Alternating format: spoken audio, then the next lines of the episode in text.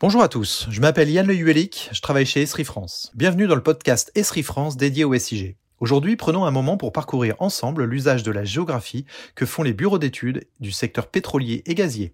Chacun sait que c'est un secteur d'activité en grand bouleversement, qui doit se renouveler, qui doit innover. Au quotidien, ces bureaux d'études doivent relever des challenges techniques importants, comme développer des projets en grand fond et en zone difficile. Ils doivent également se concentrer de plus en plus sur le développement des énergies renouvelables. La composante géographique devient un élément clé dans le cadre de projets de plus en plus complexes à délivrer, dans des délais de plus en plus courts et évidemment avec des budgets de plus en plus contraints. Outre les livrables traditionnels pour ce type de projet, les informations liées à la géographie des sites sont de plus en plus imposées par les grands donneurs d'ordre. Les solutions ESRI se mettent au service des bureaux d'études.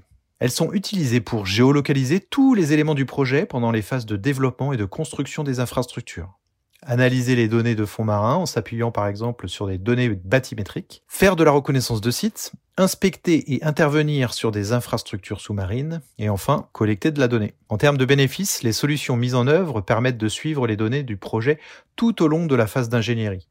Celles-ci peuvent être échangées avec les donneurs d'ordre via un portail web collaboratif. Tout cela permet de manière très agile de corriger les éventuelles erreurs qui pourraient être constatées sur le projet. Ces données, à l'issue de la phase d'étude, sont transmises aux opérateurs pétroliers dans le cadre de la mise en service, permettant ainsi d'optimiser toutes les opérations de maintenance des installations pétrolières. Je vous remercie de votre attention. C'était Yann Le Société Esri France.